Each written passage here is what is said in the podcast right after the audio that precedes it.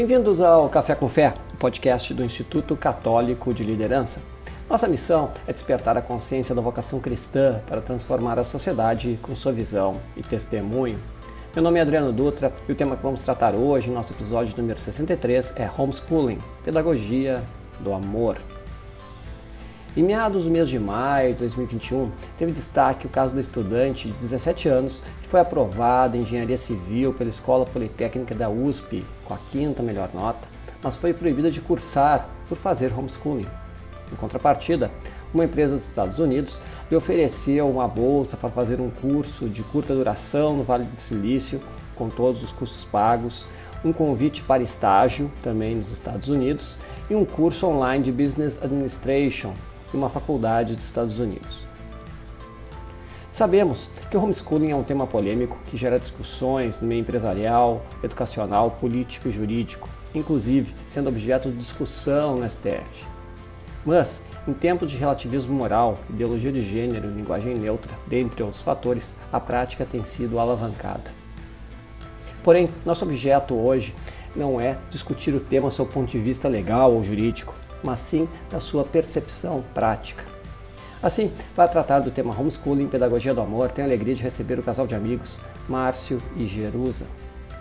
Márcio Slomp e Jerusa Fórmula Slomp são casados há 21 anos, são pais de seis filhos, um deles no céu, são membros do movimento Regnum Christi. Em termos de formação profissional, Márcio é empresário e engenheiro, com mestrado em Engenharia Elétrica pela Universidade Federal do Rio Grande do Sul e é sócio da Conlink Equipamentos Eletrônicos. Jerusa é advogada atuante, formada pela Universidade de Caxias do Sul e é uma mãe educadora.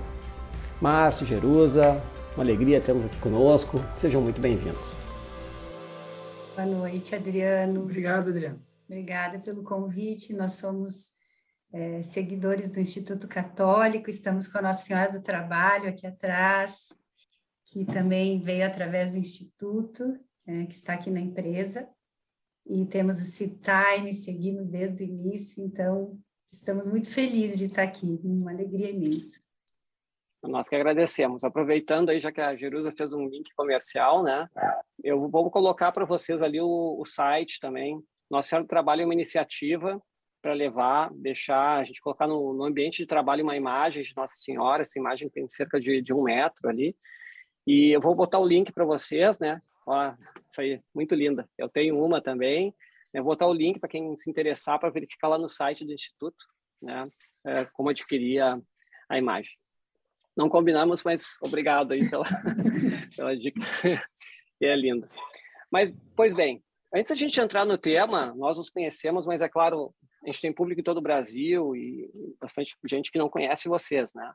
É, então, eu queria um pouquinho que vocês apresentassem a família de vocês, né? Que vocês fazem, né? A questão da uh, familiar, quantos filhos vocês têm, né? Mais ou menos a faixa etária. Então, falasse um pouquinho de vocês antes da gente entrar nesse tema da educação, né? Que tem relação direta com a família, claro. Claro. É, bom, a nossa família, então, a gente casou no ano 2000, né? Estamos casados aí, vamos fazer 21 anos esse mês agora, de casados, né? E nós tivemos uh, seis filhos, né? A, Kiara, que hoje tem 19 anos, e ela foi escolarizada todo o primeiro e segundo grau. O Tobias, que atualmente está com 15 anos, e ele continua na escola. Ah, ele está agora no nono ano e vai começar o segundo grau ano que vem. Depois nós tivemos um, um filho, que hoje está no céu, e depois a Maria Cecília, que hoje tem 11 anos, né? E o Antônio com 8 anos, tá? É... E agora, né, recentemente ali, é... recentemente para mim, né, mas há quatro anos já. então a gente, a gente não se dá conta, mas já passou quatro anos. Então, esses são nossos filhos. O, o José, ele está naquela fase pré-escolar, né? Já a Maria Cecília e o Antônio, eles seguem o homeschooling. Né? Então, nós tivemos, assim, dois filhos escolarizados, nós não tiramos o mais velho, ele não quis, né? É muito importante a concordância do filho, né? Uh, no processo do homeschooling. e a Maria Cecília e o Antônio, então, que, que seguem o homeschooling. Né? E o José também. E o José está começando a alfabetização agora, que é a época, né? Quatro anos, ele completou quatro anos em setembro, e a gente começou, então, os primeiros passos da alfabetização. Nós somos todos membros do Reino Cristo, fazemos missões de paz, participamos da família missionária, paramos só na pandemia, que não teve, mas são 12 Sim. anos de missões, toda a família, enfim, é por aí a nossa história, bem resumida. É, para quem, quem, não conhece vocês, eu posso garantir o seguinte, a gente sabe que todo, todos nós temos um caminho árduo para chegar ao céu, né? né? Por, por diversas, né? mas tem gente que está um passinho à frente, né? Essa família, posso dizer assim, já deu uns passinhos. É tudo passinho, assim, mas vamos caminhando todos juntos, né? Mas, mas, mas é isso aí. Vocês são um, um exemplo para um exemplo. É, todo, mas todo mundo está na luta. É, é, mas é isso aí. É isso aí. Mas então, assim, é uma alegria mesmo tê-los aqui conosco. E, Jerusalém Márcio, assim, como é que surgiu? Por que, que eu convidei vocês, né? Pela gente se conhecer, etc.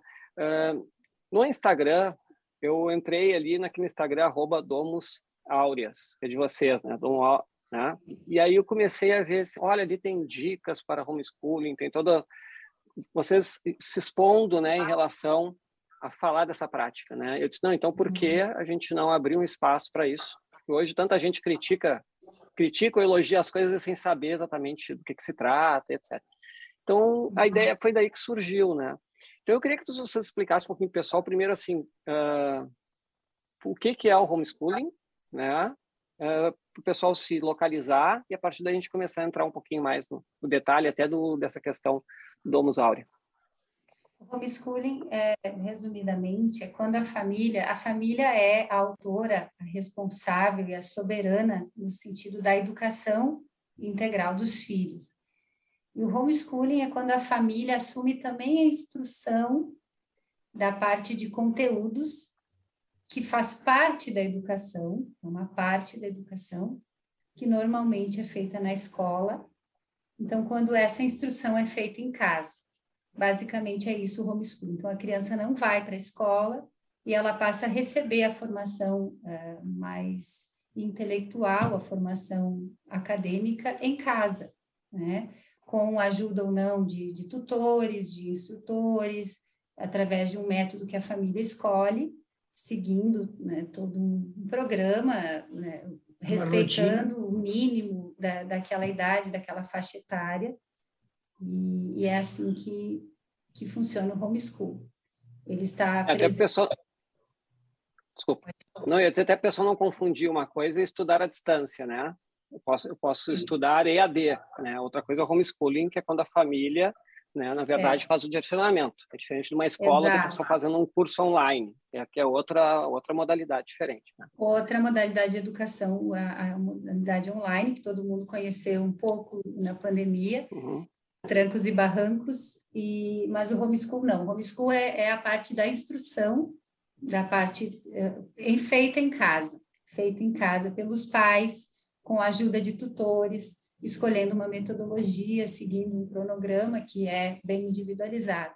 Só para ter uma ideia, o homeschool está presente em 63 países ou mais, né? Eh, não se tem mais ou menos ou mais 63 países. Então, eh, são países eh, muito conhecidos. Estados Unidos, acho que é o mais, o maior número, com certeza, de, de de pessoas que passaram e, e desde sempre é autorizado. Né? Então, e no Brasil, segundo a Associação Nacional de Educação Domiciliar, que é a associação uh, uh, que, que, traz, que fez uma investigação, que, aliás, eu convido a todos a conhecerem o site da ANED, depois, se quiser divulgar, já são 7.500 famílias que se anunciaram praticando homeschooling no Brasil. Seriam 15 mil estudantes entre 4 e 17 anos, mas se estima que seja mais do que o dobro, porque existe um receio das famílias em assumirem isso, ou estão em processo de é, uhum. o crescimento da, é, foi de 55% ao ano nos últimos anos. Né? Foi 2 mil por cento de crescimento de, de, de adoção do homeschooling no Brasil desde 2011. É, o homeschooling... eu, eu, não tinha, eu não tinha ideia desse número, né? mas é um, é um número extremamente relevante, né? A gente fala Sim, está crescendo muito. Está crescendo muito. 27 unidades da federação têm homeschooling. Né? Isso falando em números do Brasil, né? Os, nos Estados Unidos, esses números são muito maiores. Elas falam em torno de 6,5 milhões de famílias educadoras nos Estados Unidos, né? Uma família educadora normalmente também tem uma característica de ser uma família uh, mais numerosa, né? Então a gente pode uhum. Só em torno de 20 milhões de, de pessoas, de alunos, né? Estudando em homeschooling nos Estados Unidos. Inclusive, é, existem algumas pesquisas, é, pesquisas acadêmicas, científicas, que fizeram trabalhos é, junto a, a pessoas que se formaram no homeschooling e hoje estão com uma faixa etária entre 20 e 40 anos. Né?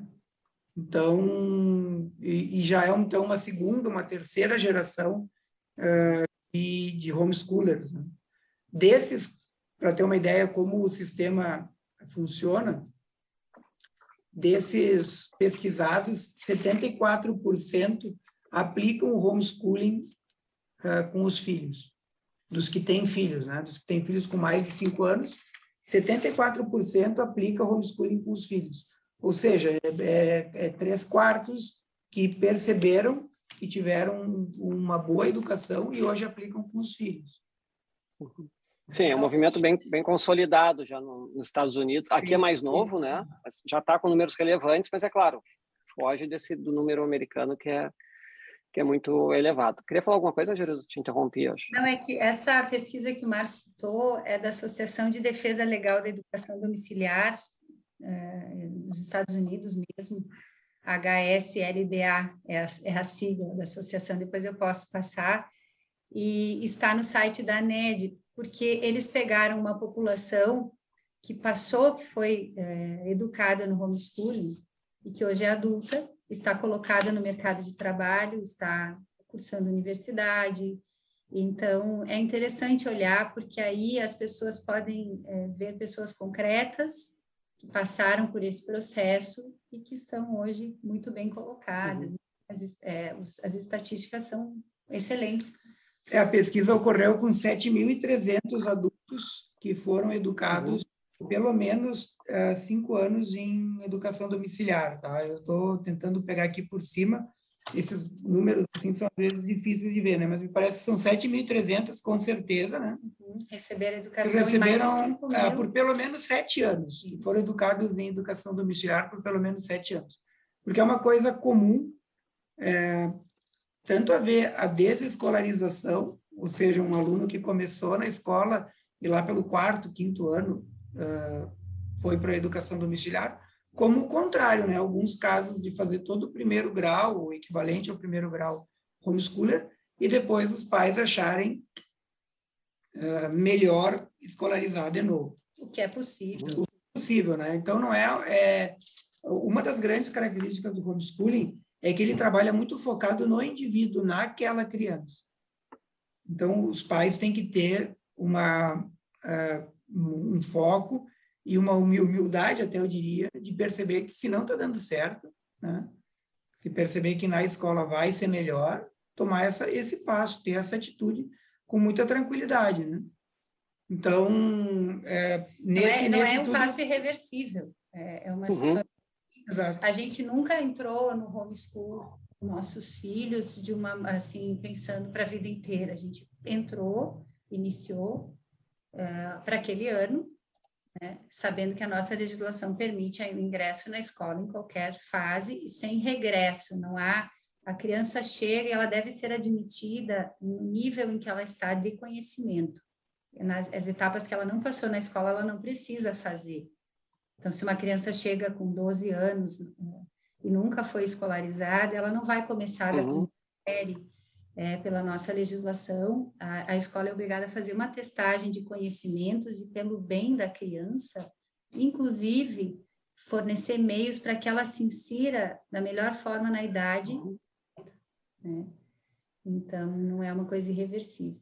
E um último dado que eu acho interessante para botar essa primeira rodada aqui de conversa, para depois tu trabalhar em cima, é sobre a socialização, que é um mito né, relacionado a, a homeschool, que já está bastante superado, mas acho que é interessante colocar, porque uh, a socialização, para algum, alguns críticos, ela só acontece para a criança no meio escolar, que seria onde ela teria contato com os pares, né, com as crianças da mesma idade. E, e nessa pesquisa de 7.300 é, homeschoolers é, estadunidenses, né, americanos, é, 71% deles, é, na fase adulta, participava de algum serviço comunitário contínuo, é, e é, contra 37% de escolarizados. Né? Então, a pesquisa é, mostrou um compromisso social três vezes uhum. maior né, nessa população de homeschooler. Também é muito maior o número de vocações é, uhum. religiosas que surgem nesse meio, e também é maior uh, o número de participação, de, de, de, ser membro oficial de alguma organização como grupo comunitário, igreja ou sinagoga, sindicato, um grupo de educação domiciliar ou organização profissional. É 88,3% dos homeschoolers faziam parte de algum tipo dessas organizações, é, contra 50%. Que é uma realidade norte-americana, né? No Brasil, essa participação comunitária é muito menor. O americano tem uma característica de ter uma participação comunitária Isso maior. Como população. Como população. Então, a população em geral uh, gira em torno de 50% a participação comunitária, e no, na, no grupo de pesquisa dos homeschoolers, é, esse número sobe para 88,3%. Uhum. Praticamente dos que não. É, é muito maior, né? E, e, isso é, uma, é, é, um sinal de socialização, porque também a gente socializa para alguma coisa, né? É, para realmente servir mais na sociedade, para participar mais, para se envolver mais com a comunidade. Eu acho que esse é a função da socialização. E, e esses dados mostram claramente que a socialização dos homeschoolers não só é, é tão boa quanto como é melhor. Né? Forma líderes, uhum. forma pessoas engajadas, que que se sentem comprometidas em primeira pessoa. Menos individualista, né? Seria o contrário de socializado, seria individualista, né? Então, uma pessoa é porque que o... uma coisa é menos individualista. É, pode seguir, se te interromper... É, não, não, não vai, pode uh, falar, Bruno. Tá. Não, não, não, quer dizer isso, assim, a, a, o, o, nos Estados Unidos existe essa cultura de doação, existe a cultura de ajudar o vizinho a fazer a mudança, né? Existe a cultura realmente de fazer mais voluntariado, né? Então, uh, o que eu imagino é o seguinte: se os números lá têm discrepância, o que pode acontecer aqui, se a gente fosse fazer uma medida ali com as 15 mil crianças, é que esse número fosse seja ainda mais discrepante, né? Uhum. Porque a gente não tem a cultura e nesse ambiente, na verdade, a gente essas pessoas vão ter a cultura. Então, talvez percentualmente esse nível de, de trabalho uh, em, em voluntariado trabalhar em, de coração no voluntariado, né? Porque às vezes não é, tem vários tipos de voluntariado, pode ser inclusive muito maior, né? Uh, mas assim, mas aproveitando e entrando na prática, depois eu quero ver um pouquinho até da porquê da decisão de vocês, né? Mas é que a gente falou de socialização e é, confesso assim para mim era é um dos pontos assim que sempre que para mim é um ponto que toca, né? Não, mas a, o ambiente, o, estar com os pares, né? Etc. Né? É, eu queria saber um pouquinho como é que funciona, porque a gente não pode imaginar também que as crianças uh, façam tudo sozinhas. Então, por exemplo, eles, vão continu eles continuam tendo tem um esporte que fazem em determinado local, tem uma aula de música, etc. Não, não, não é que a gente está não é um lockdown da, da criança, não é isso. Né? Como é que funciona um pouco na prática uh, essa questão assim de o dia a dia, de como é que é um, um, essa vivência escolar, digamos deles assim, de educacional, que é melhor, né? Mas também uh, como é que supre essa questão da, da convivência também com, com os pais, é, assim, uma visão de, mais ampla. Nós saímos de casa, nós estamos aqui na empresa, é, Que a internet é melhor aqui, né? E deixamos as crianças no coral. Então, a Maria, o Antônio estão lá em casa com um grupo de outras crianças, tinha mais ou menos umas oito ou dez, com duas maestrinas, todas as quintas à noite eles têm um coral é, de música sacra, que eles é, ensaiam por duas horas e depois as, é, assumiram missas em que eles vão e, e, fazem a parte litúrgica dos cantos. Por exemplo, né? Um, eles praticam esporte de competição. Sábado agora Maria e o Antônio vão ali no Caixeiros, em Porto Alegre, para o campeonato estadual de natação. Os dois são atletas de natação de competição eles nadam diariamente. E lá na natação, uh, eles têm contato diariamente né, com, com muitas, muitos adolescentes e crianças da idade deles, né, todos os dias, e viajam e participam das competições. Né. Fora isso, a Maria ainda faz balé, então duas vezes por semana, também com um grupo bem grande de bailarinas, que ela convive por quatro horas por semana o Antônio faz futsal, eles fazem aula de música, né, violino e piano, na escola de música eles têm contato. E catequese. Catequese na paróquia e aula de artes. Então, uh, são alguns exemplos né, de atividades coletivas onde eles estão totalmente inseridos né, no meio de pessoas com diferentes, com outras religiões, com outras escolhas, com outro estilo escolarizadas. E, e assim, posso dizer que nesses lugares eles são líderes. Eles têm uma, uma, uma situação, quem conhece a Maria, conhece o Antônio, de muita tranquilidade, sabe? Até assim, procuram viver os valores até custando um pouco para eles, assim, com o compromisso de ajudar, porque a gente sempre diz para eles: se vocês querem bons amigos, ajudem eles a ser melhores. Porque senão vocês não vão conseguir, vai chegar um momento na adolescência que vocês não vão conseguir conviver com pessoas que fizeram escolhas e estão em caminhos muito ruins.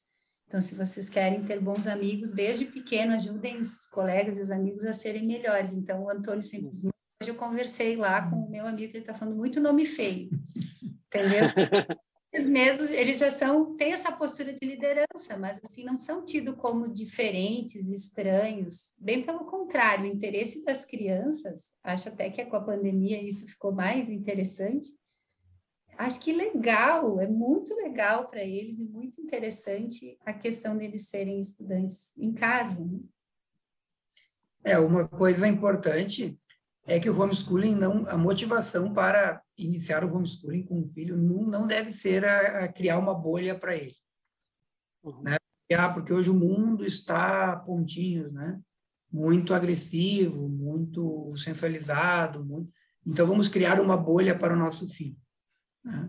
Não, é, esse não deve ser a motivação, né? Porque não, é, não, isso não vai dar certo. Uma, a, Bolha é aquilo que um dia estoura, né? Estoura e quando estoura é um problemão. Então, a gente não evita nenhum tipo de, de convívio dos nossos filhos, né? Claro, convívios desnecessários e prejudiciais a gente evita, como um pai que escolarizou os filhos também vai evitar. Uhum. Então, é esse o motivo. O motivo realmente é uma educação de qualidade uh, superior que se busca, né? Um, uma, um foco individualizado, né? um método uh, mais apropriado. Uh, nossos filhos também participam do, de vários momentos onde tem muitas crianças reunidas, né? Uh, e não só momentos assim religiosos como o Exídio, o Clubinete e outras coisas do Reino Cristo. Por exemplo, quando eles vão no clube, Recreio da Juventude aqui, que é um clube grande, tem 20 mil sócios, uh, eles estão lá tem crianças no parquinho, elas chegam perto e dizem, posso brincar contigo? Meu nome é tal. Meu nome é tal, tudo bem? é. E saem conversando. Jogam futebol, natural. jogam futebol, uh, às vezes me olham assim de longe, né? Porque tem um lá que grita um palavrão muito feio, mas jogam um jogo e, sabe? Então, então tranquilo, principalmente o de oito, né? Sim. eles um pouco mais com essas coisas, assim, quando está com crianças de 14, 15, né? Mas e... falando dessa motivação de tirar, de não colocá-los na escola, veio muito, tu falaste, né?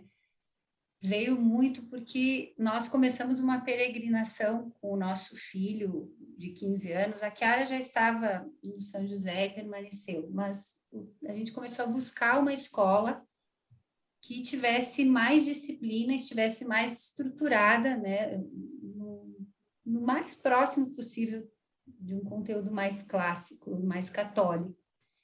E infelizmente a nossa peregrinação foi não foi uma boa experiência. Nós passamos por quatro escolas e o que nós vimos aqui que aconteceu por aqui é uma terceirização que vai acontecendo por setores dentro de algumas escolas bem tradicionais católicas, que vão uh, terceirizando um setor, outro setor. A gente conhecia as escolas há muito tempo, que tem sobrinhos mais velhos e tudo, e percebeu assim a demissão de professores muito bons, antigos, que tinham aquela, aquele compromisso de educar mesmo, e a, e a admissão de professores muito novos. Uhum.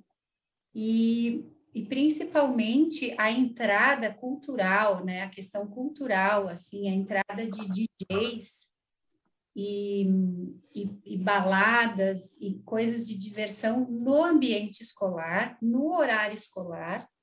Então, recepção dos alunos com o DJ tal, aí música funk, né, é, no meio escolar encerramento do ano com esses mesmos DJs, ou festa de escolha do garoto e da garota na idade de 14 anos, numa boate. Aí, se o adolescente não vai, ele é um estranho, se ele vai, é um, é um ambiente totalmente adulto, mas que só tem adolescentes. Então, foi um pouco por isso que a gente começou uma peregrinação, uhum. uma escola verdadeiramente católica. É, Até gente... Jerusalém, Márcio, só, só desculpa interromper assim, é porque eu queria só fazer um link. O pessoal está se manifestando aqui já.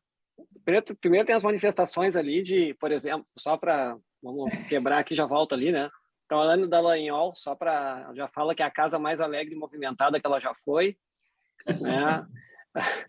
é, aí tem a, aí tem várias pessoas tem conhecido, né? Tá a aqui mandando abraço, etc, né? Conrado nos assistindo lá dos Estados Unidos, lá do de Houston. Ai, que legal. Né? Que legal. A, a, Clá, a Cláudia Pirre aqui, né, mandando um abraço. Então, a gente tem bem espalhado aqui, né? Tem, tem gente chamando vocês de lindos, o Tarcísio, assim vai. Mas, mas agora, mas quebrando aí, se voltando, eu fiz esse link todo pelo seguinte, a Ângela no YouTube, ela está perguntando o seguinte, o que levou vocês a optarem pelo homeschooling? Né? Então, é, é, é, a pergunta que aí vocês já começaram a responder, mas eu vou dar seguimento para ela. Só que ela já encaixou uma outra pergunta, que uh, sobre a formação educacional, como vocês comparam os filhos mais velhos, que não fiz, que fizeram a escola tradicional, ou estão ainda, né? na verdade, que áreas já está mudando, né? mas uh, os, os mais velhos que frequentaram a escola e os mais novos que estão nessa experiência. Então, eu queria encaminhar justamente essa pergunta da Ângela, que vocês falassem, continuassem falando o que motivou efetivamente vocês, né? Além dessa questão da escola, que a Jerusa já começou a introduzir, e já essa comparação, né? Entre como está sendo hoje ali, né, Cecília, né? Como é que eles estão estão indo quando a gente olha uma trajetória da Chiara, né? Como é que a gente vê, como é que vocês estão vendo isso? Bom, é, a, como a gente conheceu o homeschooling, né? Tinha uma, uma família aqui em Caxias, uh, amigos nossos, que co começou a, a, praticar o homeschooling com os filhos. E a gente percebeu, assim, um desenvolvimento extraordinário das, das filhas, né? Tem principalmente meninas nessa idade. É, muito bom. E isso nos chamou a atenção. Depois a Jerusa foi num congresso, um congresso de artes liberais em Porto Alegre. Depois ela até pode dizer melhor. E aí eles falaram do homeschooling mas falaram uma palavra mágica que foi educação clássica. E aí a gente percebeu que realmente, uh, além de todos esses problemas que a Jerusa falou, uh, da terceirização da escola, né, de grandes corporações estarem dominando as escolas, né, talvez não, não seja perceptível porque é algo muito sutil e, e lento, mas a educação é a bola da vez, né? os maiores investimentos de grandes corporações, como Apple, Google, George Soros, essa turma toda globalista aí, é escolas. Então, são grupos educacionais muito grandes. A se a motivação, se a motivação deles fosse só financeira, ganhar dinheiro, seria menos preocupante. Mas a gente sabe que, que existe uma formação de militantes, uh, militantes de causas politicamente corretas, que não vem aqui ao caso, mas citando um exemplo que me, me levou assim a realmente uh, tomar a decisão e dizer é, não tem como ser pior, né? Uh, meu filho de 15 anos estava estudando sobre peixes na escola, então tinha uma apostila para quem não tinha... sabe, o Márcio é pescador. É. tinha uma... A apostila tinha quatro folhas falando sobre peixes, quatro páginas.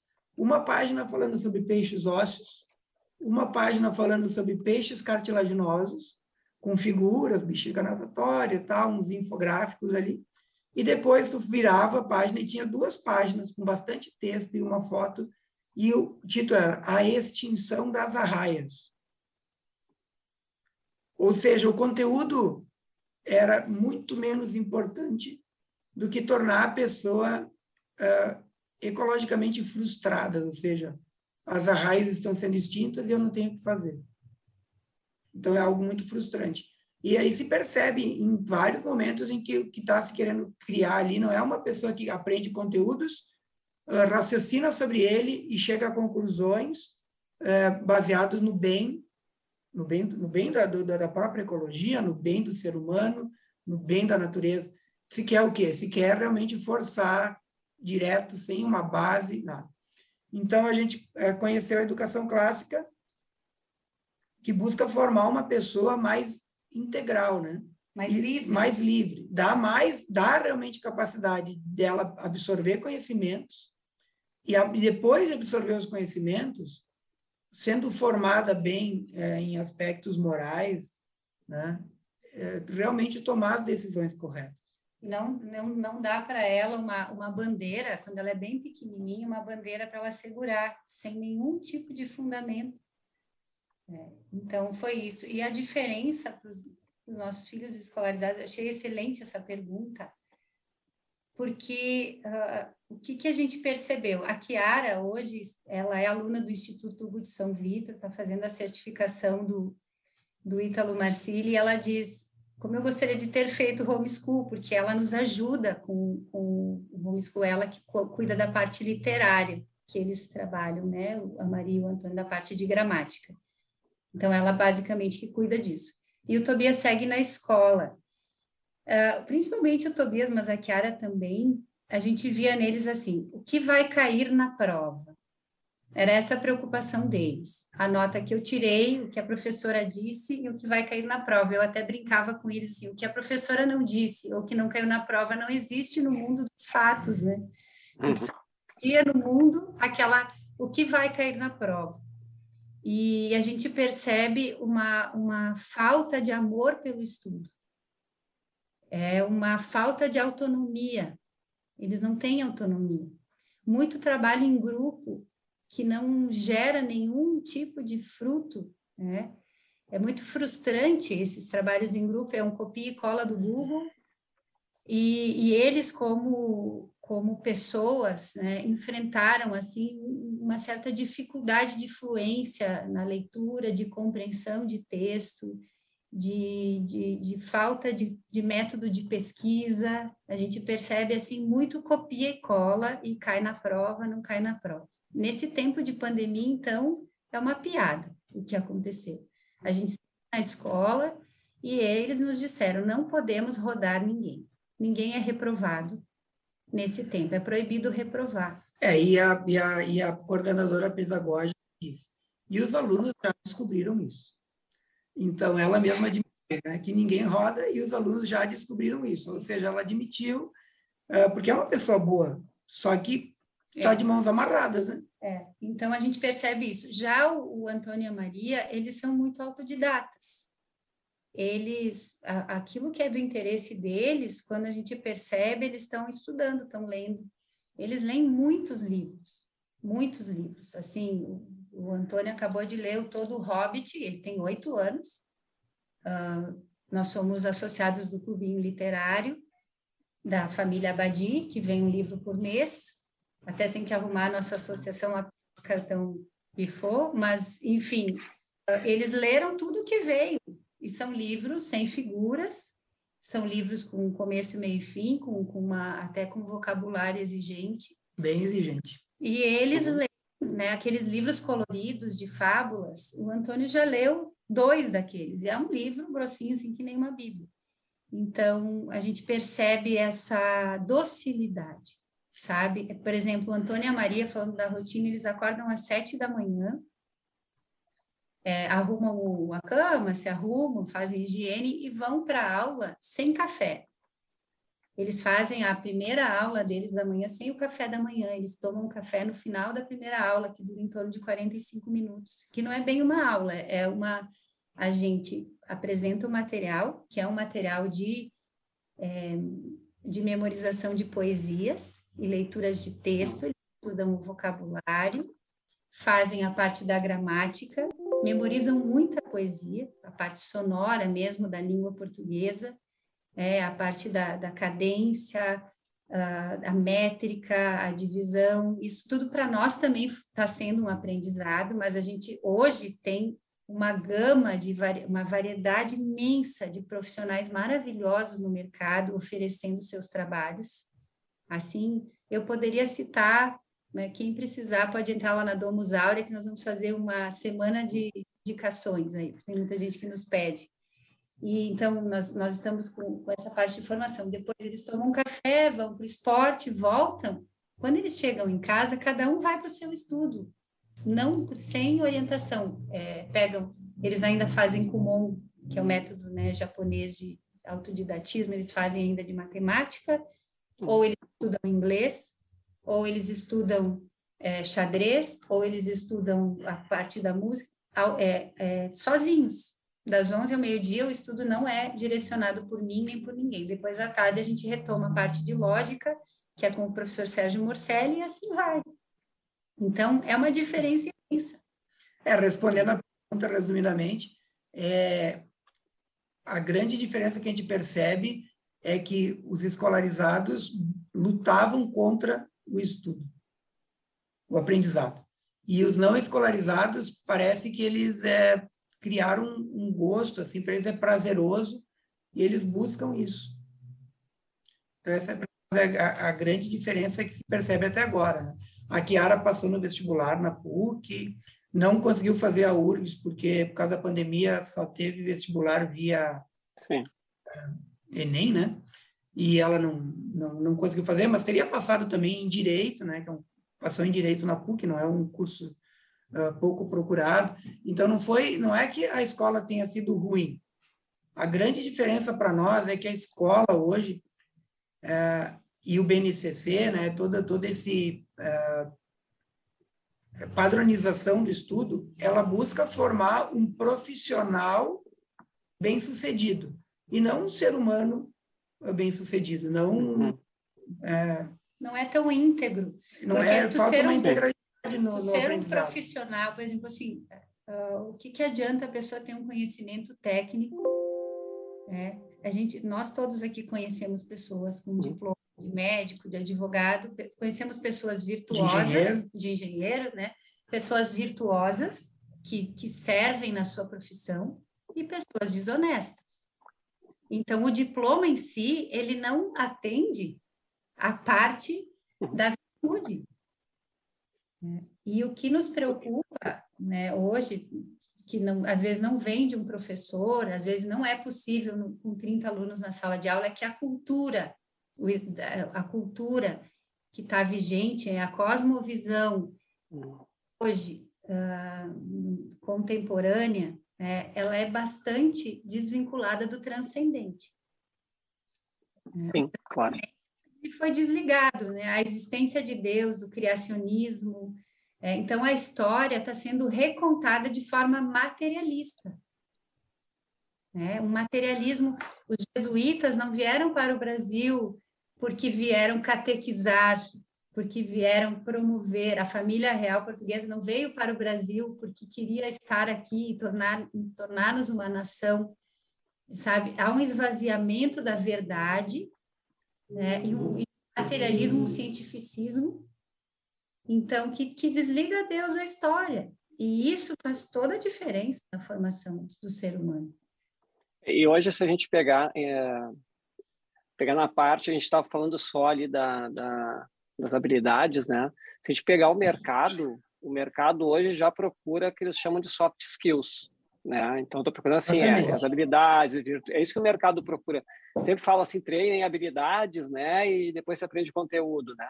Uh, então, o mercado procura isso, né? Então fica um pouco dissonante mesmo, porque lá no fim, né, as empresas de ponta falam que querem soft skills, né? Mas a formação realmente, a formação hoje uh, educacional, ela, ela, é descasada disso. A gente não tem, uh, não tem dúvida que é uma formação muito técnica, né? Que não treina as pessoas para essas habilidades. Não estou nem falando aqui da parte espiritual, etc., né? Que é um capítulo à parte que a Jerusa acabou de falar. Estou né? falando só da, das habilidades. Mas uh, vocês criaram ali, tem a questão do, eu vou botar agora aqui o link do Domus Áurea, né? E, e, teve essa tocada ali, eu olhei pelo Instagram e agora vou botar o link também do site ali, de darem dicas para as pessoas, de orientar se vocês estão sendo procurados para isso. E aí eu queria casar com duas perguntas, já para encaminhar um pouco dessa questão prática, né? E até por que criar, por que vocês decidiram fazer essa, essa orientação, né? Uma pergunta é do no Instagram. O José está perguntando o seguinte: vocês que montaram essa rotina de disciplina, dos horários ali, o que estudar, né, que a Jerusa falou, ou vocês pegaram de algum site? Essa é uma pergunta. A segunda pergunta, agora no YouTube, é da Maria Cândida. Ela perguntou: quem ajudou a definir a rotina de estudo? Então, o pessoal está tá ansioso um pouco para saber essa questão prática. Então, se vocês puderem falar um pouquinho sobre o que, que tem no Domus Áurea, que tem um pouco dessas dicas também, né?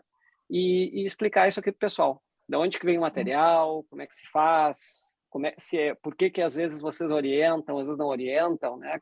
É, então, agora é com, com os especialistas aí. A gente, a gente, é, uma coisa importante de, de frisar, né, é que o homeschooling não é escola em casa, então não é uma, uma classe, um quadro branco e a criança sentada ali com alguém apontando. Né? É, é muito autodidata. E se a gente parar para pensar o que, que, se espera de um profissional, tu falou dos soft skills, né? É, muito, acho que a coisa mais importante num profissional hoje em dia é que ele seja autodidata, em primeiro lugar, e em segundo lugar, que ele tenha segurança. Segurança de quê? De dizer, eu não sei, eu consigo aprender. E eu consigo aprender talvez sozinho, né? Porque muitas coisas não, não vai ter alguém para te ensinar. Né? Mas voltando à questão da rotina, a rotina não é uma rotina de escola, né? Não é aquela coisa, bom, agora vamos ter 40 minutos de aula de uma coisa, pronto, agora entra uma nova matéria, está aqui tua apostila, segue esse método, faz a prova, né? Se a prova, reprova. É diferente. O método clássico, a educação clássica, ela se baseada no trívio. Ou seja, primeiro a criança aprende gramática depois lógica e depois retórica. Né? Se a gente for analisar, pode parecer que gramática é aprender a língua portuguesa, lógica é aprender matemática e retórica seria uh, alguma forma de uh, discurso, teatro, a se apresentar musicalmente, né? Seria se expor, né? Mas na verdade, é, esses três itens eles ocorrem em todos os âmbitos da nossa vida por exemplo, alguém que está estudando medicina, ah, biologia, um exemplo, né? Primeiro ele vai estudar as plantas, depois ele vai tentar raciocinar e interligar os conhecimentos para um dia escrever uma tese de doutorado, por exemplo. Uhum. Em tudo na vida, em todo, no micro e no macro, se aplica essas três coisas. O que, que acontece hoje no ensino convencional é que isso se quebra. Primeiro, a pessoa tem que se expressar a respeito de um assunto sobre o qual ela nunca nem leu nada, alguma coisa. Qual é a tua opinião sobre aquecimento global? A pessoa não faz a mínima ideia, mas ela tem que se posicionar. E, e, isso é um método também de lavagem cerebral, porque quando tu te posiciona sobre algo, tu fica refém de ter se posicionado dessa maneira. Mas voltando à uma pergunta... dissonância cognitiva, porque aí já quebrou um paradigma, a pessoa já se, já se posicionou, por exemplo, num debate, quem é a favor do aborto, quem é contra. Nossos filhos já passaram por isso. Quem é a favor do armamento, quem é, quem é contra. Quando a pessoa é obrigada a ficar de um dos lados, ela quebra um paradigma dentro dela. Ela entra ela, numa dissonância cognitiva. Por obediência do professor, ela defendeu algo que ela é totalmente contra. E aí parece que ela tem que defender. Mas então, a questão da, da rotina, quando a gente assumiu o método clássico, que é um dos métodos, tem muitos métodos, tá? inclusive um método parecido com, com a divisão por, por, uh, por uh, matérias que a escola faz, né? que fra vai fragmentando o conhecimento por matérias, mas o método que a gente segue, que é o método clássico, que a gente está ainda aprendendo, ele, uh, a gente trabalha muito a linguagem, né? Uh, conhecer profundamente a língua, ter, ter capacidade de elocução, de, de interpretação, de, de imaginação, de memória, né? Gerar, quando eu leio um texto, o meu cérebro faz uma imagem. Como é que eu imaginei essa descrição que foi feita? Né? Então, esse trabalho mental que, que a leitura, a leitura em voz alta, porque tudo começa com a leitura em voz alta, é, que tem em vários momentos do dia, ele vai criando essa capacidade de, de usar a memória, usar a imaginação para alimentar esse meu imaginário. E quanto mais eu alimento o imaginário, quanto maior o número de vocábulos que eu compreendo o significado, me dá uma maior capacidade de me expressar e uma maior capacidade de compreender aquilo que está escrito e aquilo que eu leio. Uh, na prática, o que, que significa? Quando se tem um aluno, como é o nosso caso, dois alunos, não são 30, conhecendo o temperamento dos nossos filhos e as habilidades, as facilidades que eles têm, o gosto que eles têm. Por exemplo, o, o Antônio tem uma mente matemática. A Maria tem uma capacidade de relacionamento e bastante habilidade para artes e matérias humanas. Então, entendendo esses, essas peculiaridades deles, nós vamos adaptando o conteúdo também a essa individualidade, né? E quando tu direciona uh, uma, uma, um momento de estudo para uma criança, tu não precisa passar uma manhã inteira com ela. 40 minutos mais alguns exercícios é suficiente. Então, nós trocamos uma manhã inteira por uma hora, né? Uhum. Uh, ou por duas no máximo. E esse é o tempo de estudo que eles têm diário. Depois, eles têm as atividades extras que nós citamos aqui e o tempo de leitura que eles têm que ler todos os dias. É evidente que nós não damos, não damos telas para os nossos filhos durante a semana, eles podem, no final de semana, jogar videogame por uma hora e a gente assiste em família um filme, mas as telas em si uh, a gente evita muito. Eles não têm celular por enquanto, né? Só os mais velhos. E essa foi foi um método que a gente aprendeu com os nossos amigos da internet. Né? A gente fez esse horário uh, através da formação. Primeiro, nós começamos com o professor Carlos Nadalim e fizemos toda a parte de alfabetização com ele, que hoje está tudo no site do MEC, ele disponibilizou todo o curso dele, que era um investimento grande na época, está gratuito no site do MEC. Então, eu oriento as pessoas a procurarem, porque é o melhor, ele é uma autoridade no método fônico, e a, com o método dele, em seis meses a criança está alfabetizada, e muito bem alfabetizada. É importante frisar que, que essa alfabetização, ela uh, faz o, a parte cognitiva da criança ficar muito melhor. Né? Se a gente pegar até uma, uma coisa, se pegar ali o Evangelho de São João, né, quando ele vai descrever a Deus, né, ele diz, no início era o verbo, e verbo é linguagem, verbo é comunicação. Nós, seres humanos, a gente se diferencia dos animais por ter alma e por falar. São as duas grandes diferenças. Então, é, a gente pensa com palavras. A gente não, sem palavras, a gente emburrece. Inclusive, tem muitas distopias literárias aí, né? vários livros uh, dessa questão da, da, das distopias. Né? 1984 é um livro aonde o autor, que viveu muito, muito próximo àquela, daquela tirania, né? diz que era método do governo criar uma nova língua com menos vocábulos, com vocábulos menos uh, com menos conteúdo, com menos importância. Por quê? Porque isso emburrece. Então, a gente optou por, por métodos que estavam disponíveis.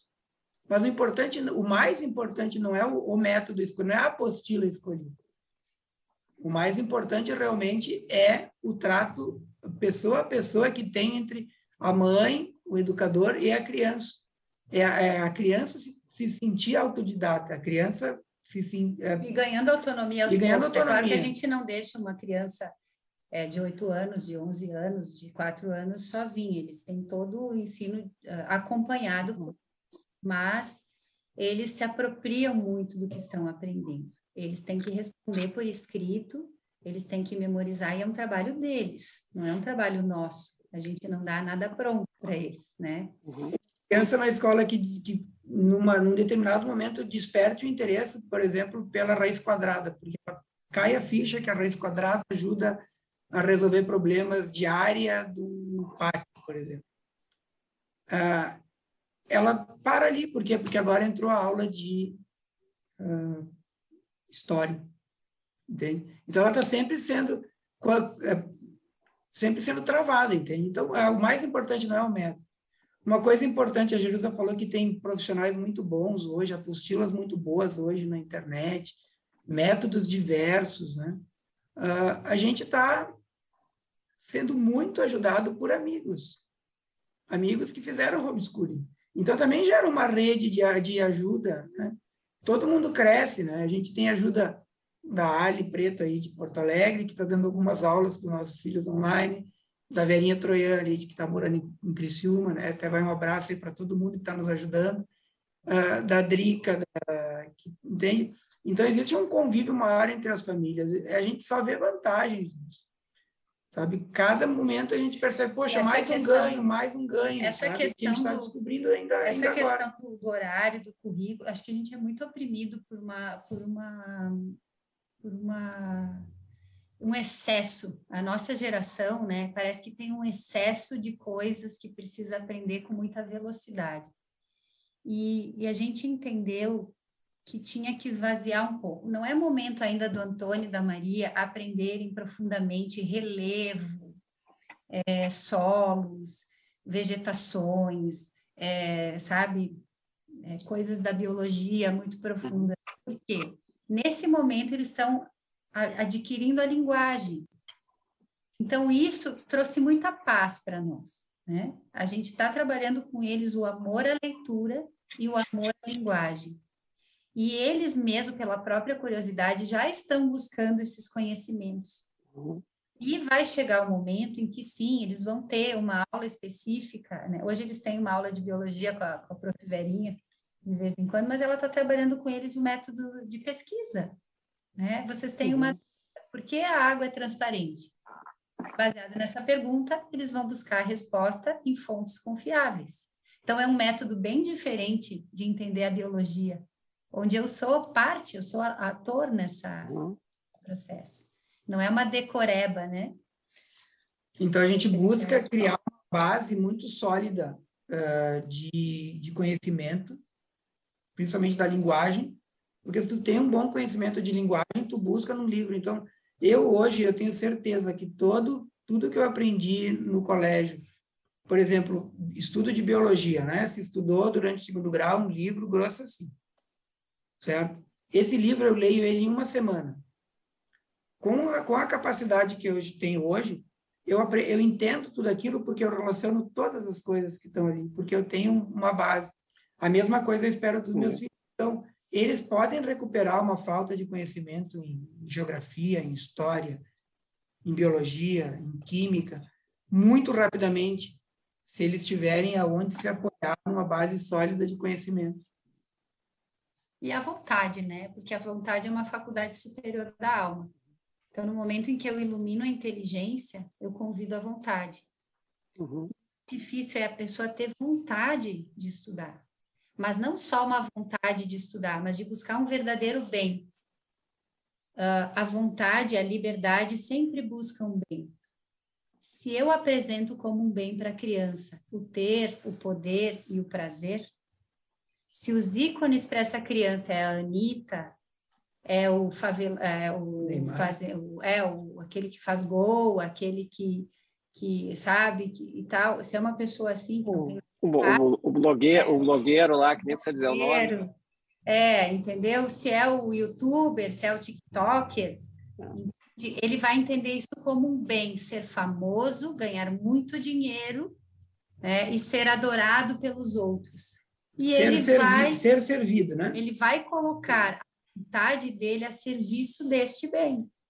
Agora, se eu apresento para a criança um verdadeiro bem, né, que é que vem de Deus e que é que é realizar aquilo que para que fomos feitos, então aí sim, aí sim a criança vai buscar a verdade, né? A verdade. Legal. Uh, pessoal, o tempo está correndo aqui, eu vou ter que acelerar um pouquinho. O pessoal tá se manifestando aqui bastante. Falar, citar a velhinha, a velhinha está aqui. uh, uma pergunta que surgiu, uh, vocês estão com essa prática com, com os filhos que são pequenos, uh, tem uma pergunta aqui da Clara, que é em relação a essa metodologia para adolescentes, se vocês podem falar um pouquinho, se já sabem, já conhecem um pouco sobre isso, né? Uh, então, ela está perguntando a questão do homeschooling no ensino, ensino médio. E eu vou aproveitar, Jerusa, tu citasse, tu me passasse alguns livros ali, eu vou estar tá colocando no chat também, que são algumas referências já para o pessoal uh, ir recebendo enquanto vocês vão, vão falando aí, então alguma coisa sobre... Eu vou perguntar o seguinte para vocês, sendo mais objetivo se já tem alguma informação sobre o ensino médio. E uma outra pergunta que eu já tenho é a seguinte: a, a questão do ambiente, né? Porque a, a gente viu agora na pandemia, quem está no estudo regular e chegou em casa ficou muito perdido, né? Não sabia se ligava o computador, se não ligava, assistia aula deitado. O pessoal se perdeu porque foi saiu da caixa, né? Como, né? Seus filhos ali que já já vêm nessa tocada, como é que é criar o ambiente, né? Porque eu estou em casa, não, mas agora é minha mãe, agora me deu fome, eu vou na cozinha, porque tem uma certa disciplina, né, para a gente conseguir fazer as coisas. Então, eu queria ouvir um pouco da parte homeschooling ensino médio e um pouco também de como criar esse ambiente dentro do, do lar para conseguir trabalhar a educação domiciliar. É, do, do ensino do, do, ensino médio, ah, bom, o que a gente segue o professor Falcon e os alunos aí de, dele que tem é que primeiro tem que ver qual é a fluência de leitura desse adolescente. Se ele realmente tem fluência ao ler e se ele entende o que ele lê.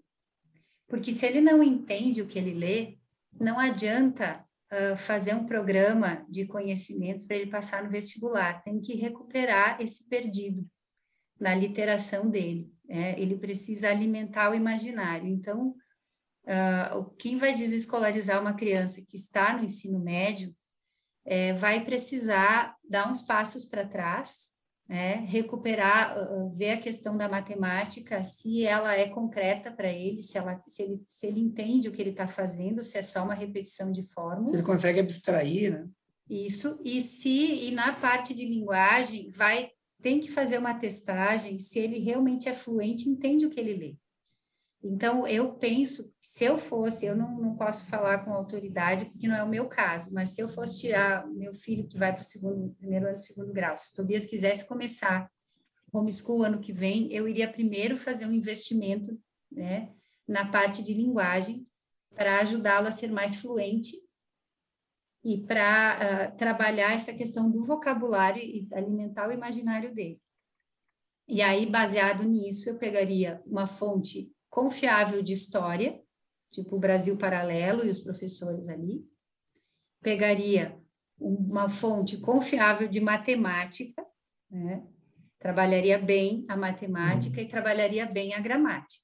Depois que essas três coisas estivessem andando bem, aí eu buscaria a parte de, de, das outras matérias. Eu não teria essa pressa, né? Porque é como o Márcio disse, quando a, quando a criança está com fluência e superou o analfabetismo funcional, que a maioria dos das, adolescentes está saindo da escola com um vocabulário muito empobrecido, de 3 mil palavras, enquanto deveria ter 30 mil, né, vamos dizer, uh, e também não entende o que lê. Então, tem que recuperar isso primeiro. Isso no nível universitário é terrível. É, é triste, sabe? Então, isso aí precisa ser recuperado antes. A gente não conhece bem porque a gente nunca aplicou em segundo grau, né? Mas eu acho que, que quando se fala em segundo grau, é muito importante a adesão do aluno, né? porque já não está mais tratando com uma criança.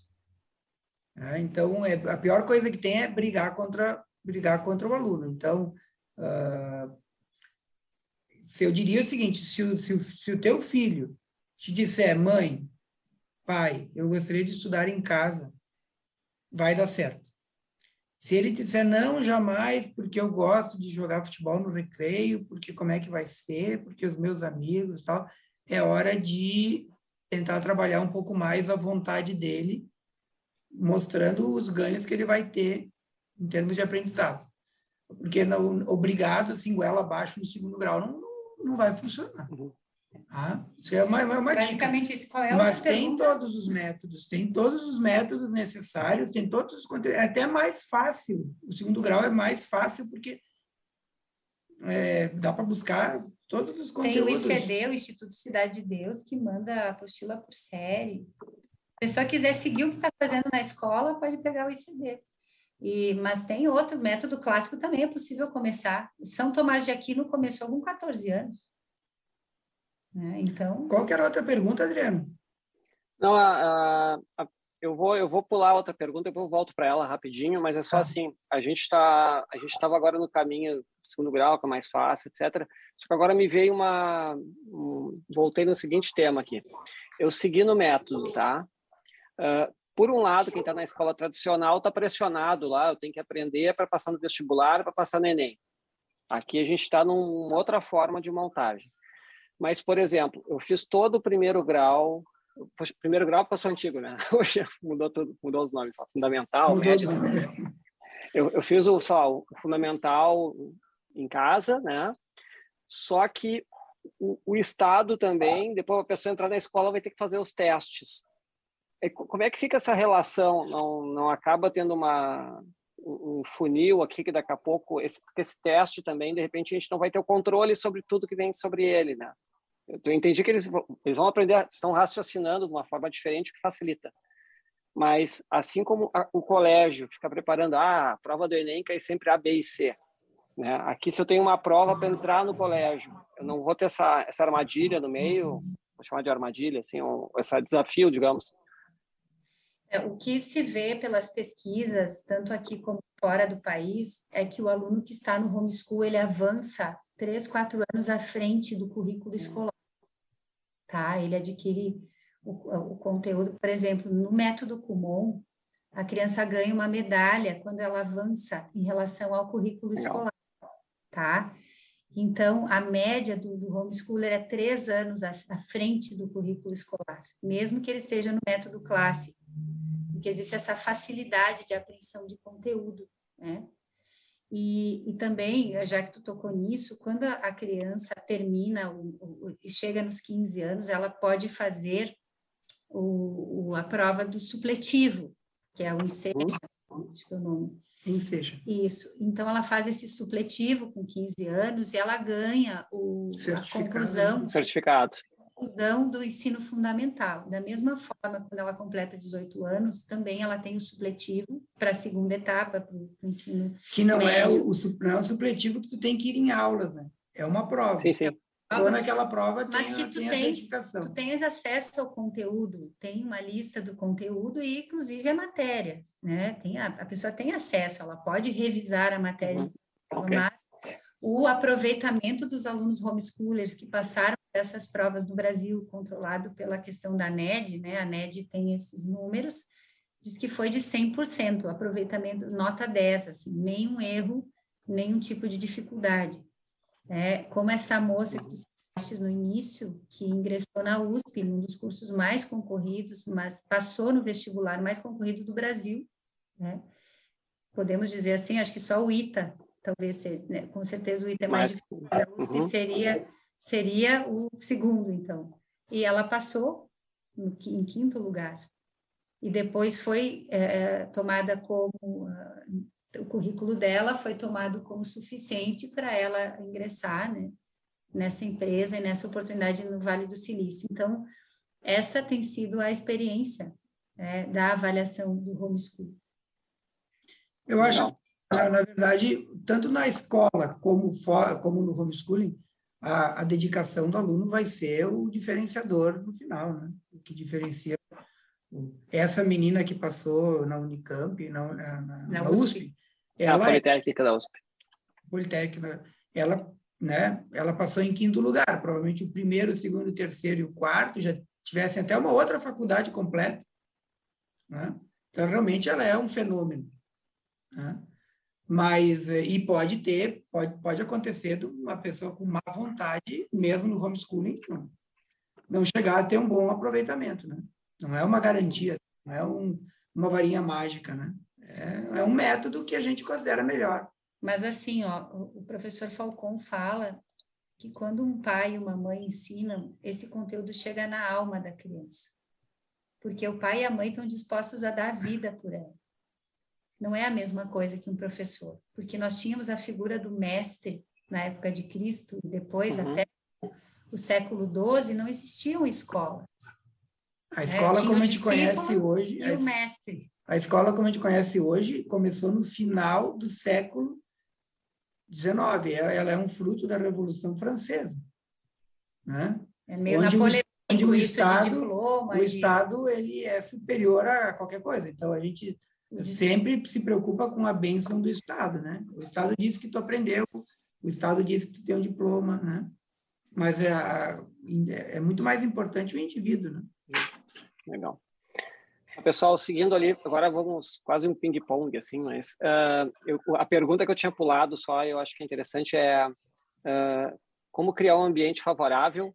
Eu uhum. vou, vou retomar lá para um pouco, quem quiser mais informações, ali tem o Instagram, arroba, arroba domus.aureas, né? esse é o endereço do, Instagram, e também tem o, o site, que eu já coloquei mais de uma vez o link, vou colocar de novo para vocês, Ali tem, por exemplo, tem cinco dicas para quem está começando, tem também fala disso como criar um ambiente favorável. Então nessa tocada eu queria um pouquinho assim, de repente, algumas dicas para criar um ambiente em casa para fazer essa preparação, né? E já grudar nas algumas dicas assim para quem está começando. A gente já deu várias referências, já coloquei os livros todos aqui, né?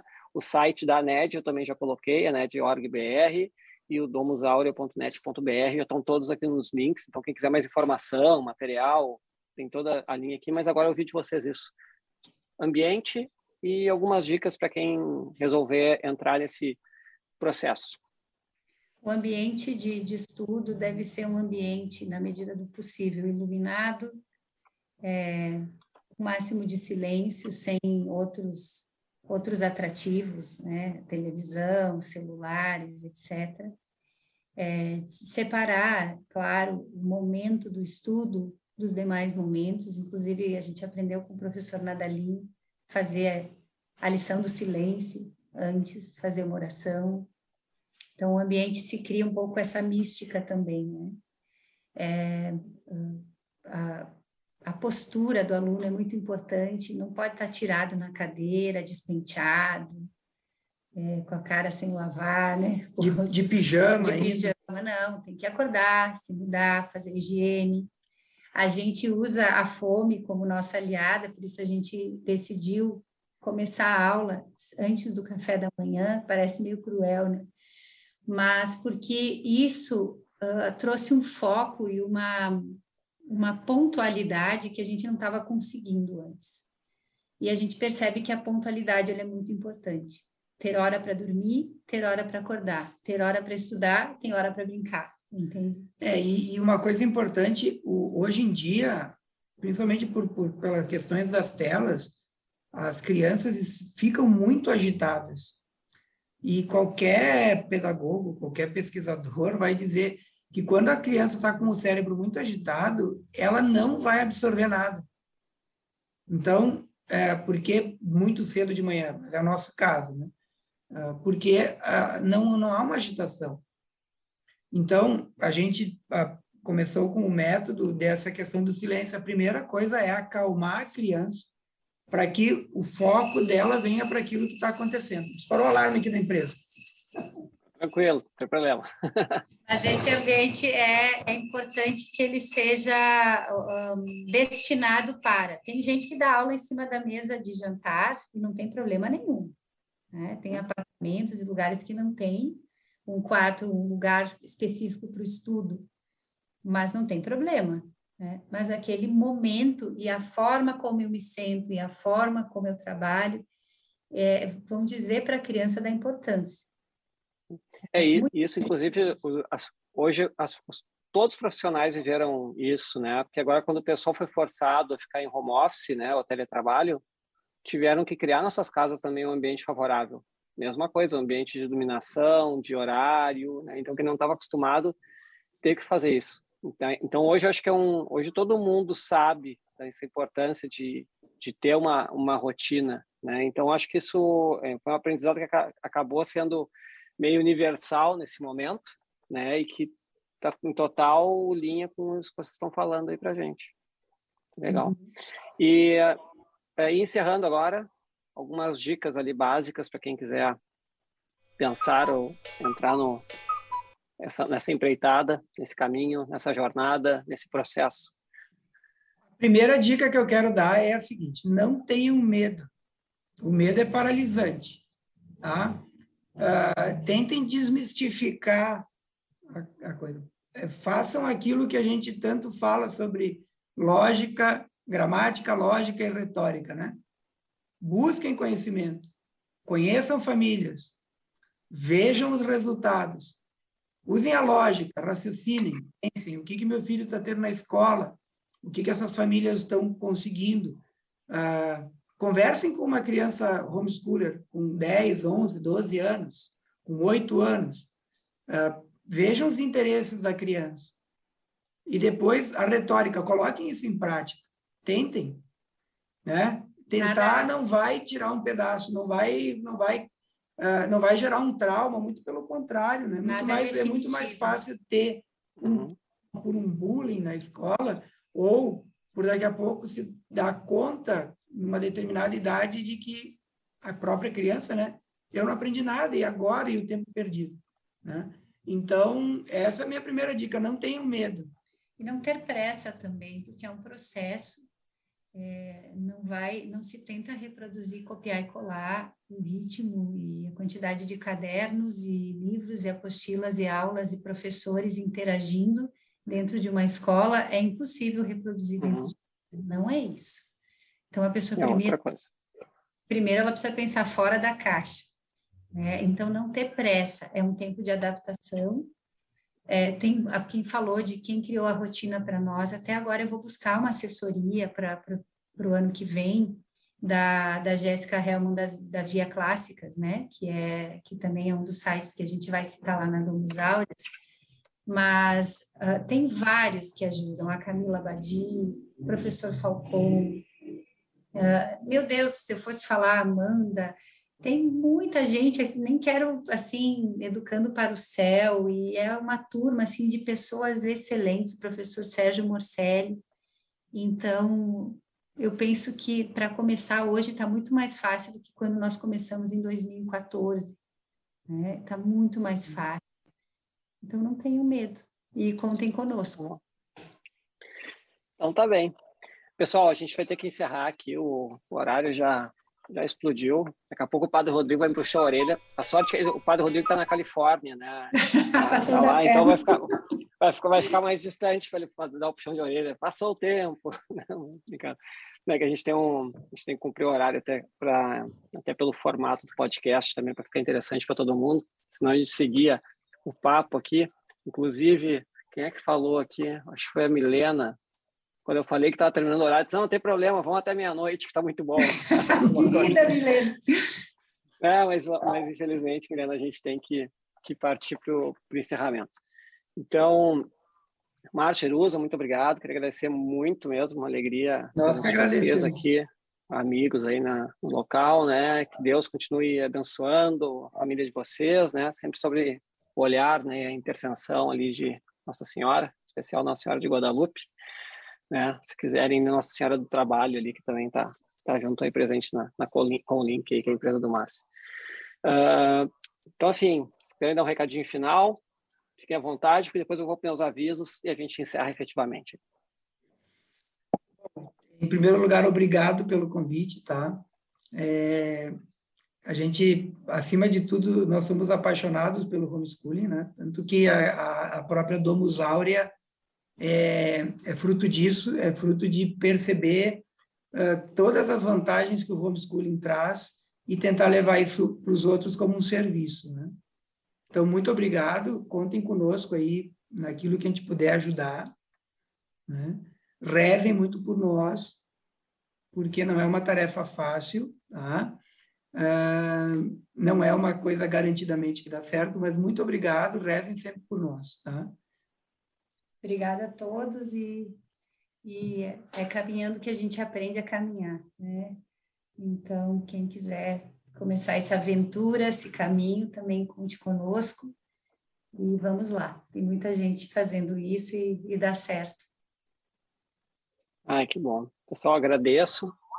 Se é para reforçar orações aqui, a Sandra, consagrada, né? Oh, mandando, mandando lembranças as orações dela. Então já já estamos com uma boa base aqui para ajudar. Obrigado, por estar conosco aqui. Abração. A todos, né, a todos que assistiram, aí, tem um monte de gente, senão a gente ia ficar falando, o pessoal participou muito. Aproveita que estão participando aí, não, não esqueçam de curtir ali, curtam o canal, assinem o canal também, porque tudo é, isso nos ajuda a formatar mais uh, conteúdo, tá? Uh, lembrando para vocês, Natal começa a se aproximar, né? E a gente precisa também de recursos, mas a gente pode ter recurso com com presentes de muita qualidade, né? Querem, vão pensar fora da caixa também nos presentes. Então, fica a dica aqui, vou botar para vocês o Apóstolos Online. Apóstolos Online é uma loja virtual, tem livros, tem camisetas, tem material, tem texto, tem um monte de coisa, artesanato. Essa loja é uma loja virtual que é em conjunto do Instituto Católico de Liderança com o Reino Cristo. Né? Então, o movimento Reino Cristo, o Instituto é uma parte mais voltada para os empresários eh, e para a formação, né? tem agora a loja em conjunto. Então, lá vocês encontram vários materiais e coisas muito lindas lá. Então fica a dica, eu botei o site aqui para postos online. Uh, lembrando, então, só que estamos num podcast, Café com Fé. Você pode ouvir todos os episódios anteriores, 62 anteriores já estão disponíveis. Ou baixando o podcast Café com Fé, ou dentro do aplicativo de meditação católica Seed Time. Lá tem uma série de meditações. Baixe o Seed Time, transmita para seus amigos ali. E lá também está disponível todo o nosso material. Uh, na semana que vem, nós vamos ter que novamente agora dar um salto no Café com Fé, né? Eu estarei viajando, o Padre Rodrigo está nos Estados Unidos, né? Então, no próximo encontro a gente vai pular semana que vem, né? Por uma questão de, de agenda nossa, tá? Mas continuaremos com a nossa rotina, né? Já passamos aí, estamos desde o ano passado, completamos hoje o programa de número 63 e vamos seguindo em frente. Então, pessoal, muitíssimo obrigado de novo. Obrigado, Márcio. Obrigado, Jerusa. Obrigado a todos, todos que nos assistiram. Fiquem com Deus e até a próxima. Obrigado por escutar este episódio do Café com Fé, o podcast do Instituto Católico de Liderança, que quer levar de um jeito simples e dinâmico a visão católica a respeito dos desafios do mundo. O mais importante para nossa equipe é tratar de temas de seu interesse nossa intenção é contribuir com opiniões e pontos de vista que possam enriquecer e iluminar seus caminhos. Assim, sua contribuição é essencial. O seu feedback ou sugestão de algum tema específico será sempre muito bem-vindo. Não deixe de escrever o nosso e-mail contato arroba líderescatólicos.org. Sua opinião é muito importante. E se gostou desse capítulo, compartilhe com seus amigos. Abraço e até o próximo encontro.